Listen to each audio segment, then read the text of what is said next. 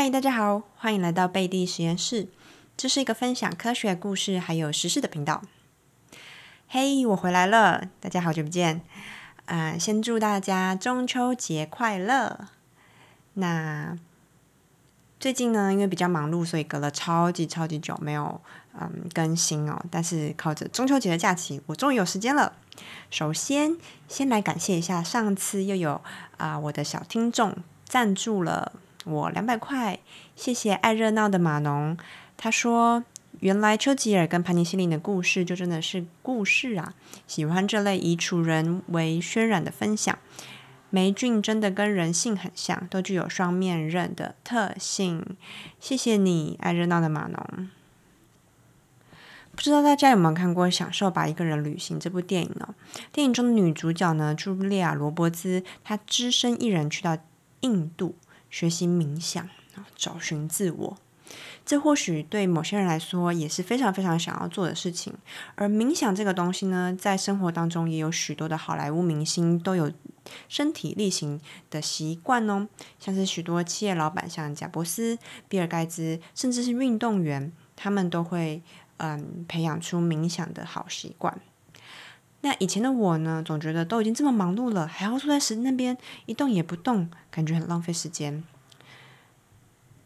直到呢，我忙不过来以后呢，脑子的声音就一直在嗡嗡的响，好像不断的一直在思想着工作的事情啊，任何人生人生的大小问题，然后连做梦都会想到工作，睡醒的那一瞬间啊，就会想到代办事项。一直到这样这个时候呢，我才决定好好来尝试一下冥想。所以这一集呢，会跟大家归纳说，从科学的依据上面，冥想的好处有哪一些，然后要怎么开始冥想，以及我实际实际冥想后的感觉。最后帮大家整理一下，哪些人可以试试看冥想，或许对你们来说会带来正面的帮助哦。冥想可以降低忧郁、焦虑，降低压力，增加记忆力，还有增加反应能力。而这些行为表现的改变呢，也可以对应到不同大脑区域的活跃现象。科学家发现呢，在经过冥想以后，大脑某些区块的皮质区变厚了，也就是说，这区块的神经网络变得更活跃、更密集，像是掌管长期记忆还有短期记忆的海马回。主管情绪、还有决策和认知感知能力的前额叶，以及情绪感知，也就是表示情绪处理的右右导叶，呃，这些区域的皮质区呢，在冥想的人身上呢，的确都变厚了哦。所以总体来说，冥想可以让我们更了解并且处理自己的情绪。其实，了解情绪在心理学上是情绪管理很重要的一环。并不是所有的人都能够感知现在处于忧郁、焦虑、生气或者是情绪情绪不稳的阶段。通常情绪的爆发是因为我们不知道自己已经处于一个不稳定的状态。比如说，就好像你在煮一锅汤，明明水都已经在沸腾了，但是呢，你没有去处理它，你没有把火关小一点，所以它就越滚越大，越滚越大，最后呢，它的水啊，汤汤水水都沸腾，跑到锅子外面了。但是呢，如果我们懂得察觉，在前期已经沸腾的情况下，把火关小一点，就可以避免后续情绪的爆发和蔓延。除此之外哦，冥想还可以增加大脑的阿法波。在这个阿法波的状态之下呢，其实人是可以减少压力和焦虑的，而且还可以增加创造力哦。这边提供一个小知识哦，科学家。发现哦，听莫扎特的 K 四四八啊钢琴曲会增加大脑的阿法波的释放哦，所以大家不妨试试看，当你在读书的时候，来听听莫扎特的 K 四四八吧。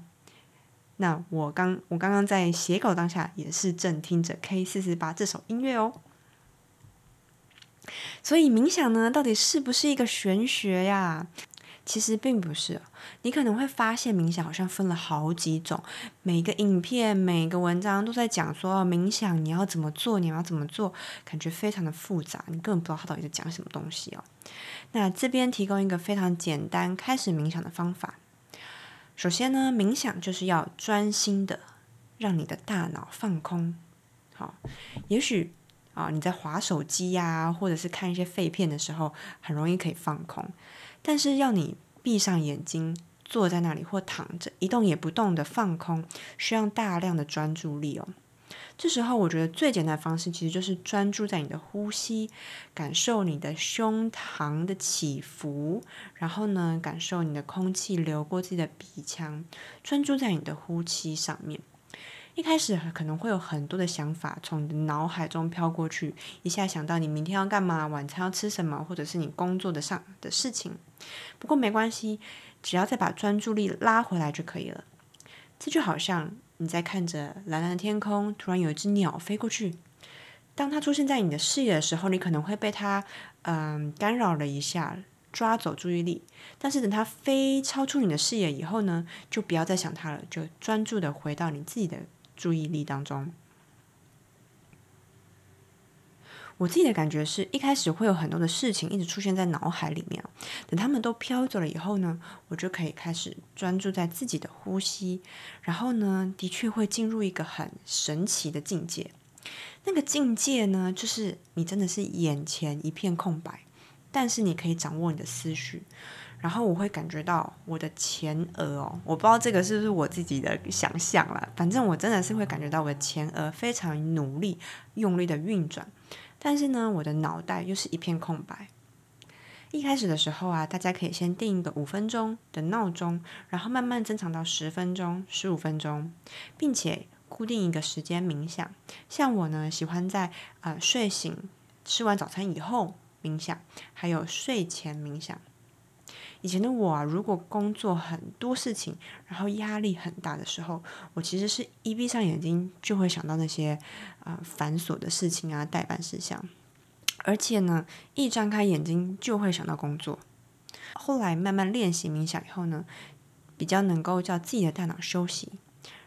其实冥想就是在训练你的大脑，让它可以专注在当下，专注在你想要专注的事情上。其他尚未处理的事情呢，其实就把它摆在旁边，因为你其实不管再怎么想它，它还是不会解决的嘛。所以你最重要就是专注当下，你现在在做的事情。你该休息就是好好休息，该睡觉就是好好睡觉。等隔天呢，你要处理工作的时候，你就有又充满了精力，然后呢，才可以好好的专注在你想要做的事情上面。所以最后，什么样的人适合冥想呢？当然，冥想会非常适合工作繁忙的上班族。你可以借由短暂的冥想，让你降低压力，也可以增加你工作上的表现，增加反应还有记忆力。同时呢，也非常适合需要创造力的产业，因为你的阿法波可以让人比较放松，并且增加创造力。另外，学生也非常适合哦，特别是准备考试的期间，压力过大。那这时候可以靠着冥想放松，而且呢，冥想也可以增加你之后的注意力还有记忆力哦。而冥想呢，因为可以训练你的大脑专注在当下，当然也很适合失眠的人。通常失眠的人白天感觉自己好像没什么烦恼，但是一闭上眼睛，所有的思绪都会涌上来，想着想着就再也睡不着了。对。我就是差不多这样的人啦。以前呢，我很常会睡不着，就是因为我不断的思考白天的事情。但是学会冥想以后呢，我可以更快掌握我的思绪，专注在就是放空的一片大脑里面，当然也就更好入睡啦。那今天的分享就到这边啦。如果喜欢我的频道，别忘了在 Apple Podcast 上面给我五颗星，并且分享给更多人。那我们就下次再见喽，拜拜。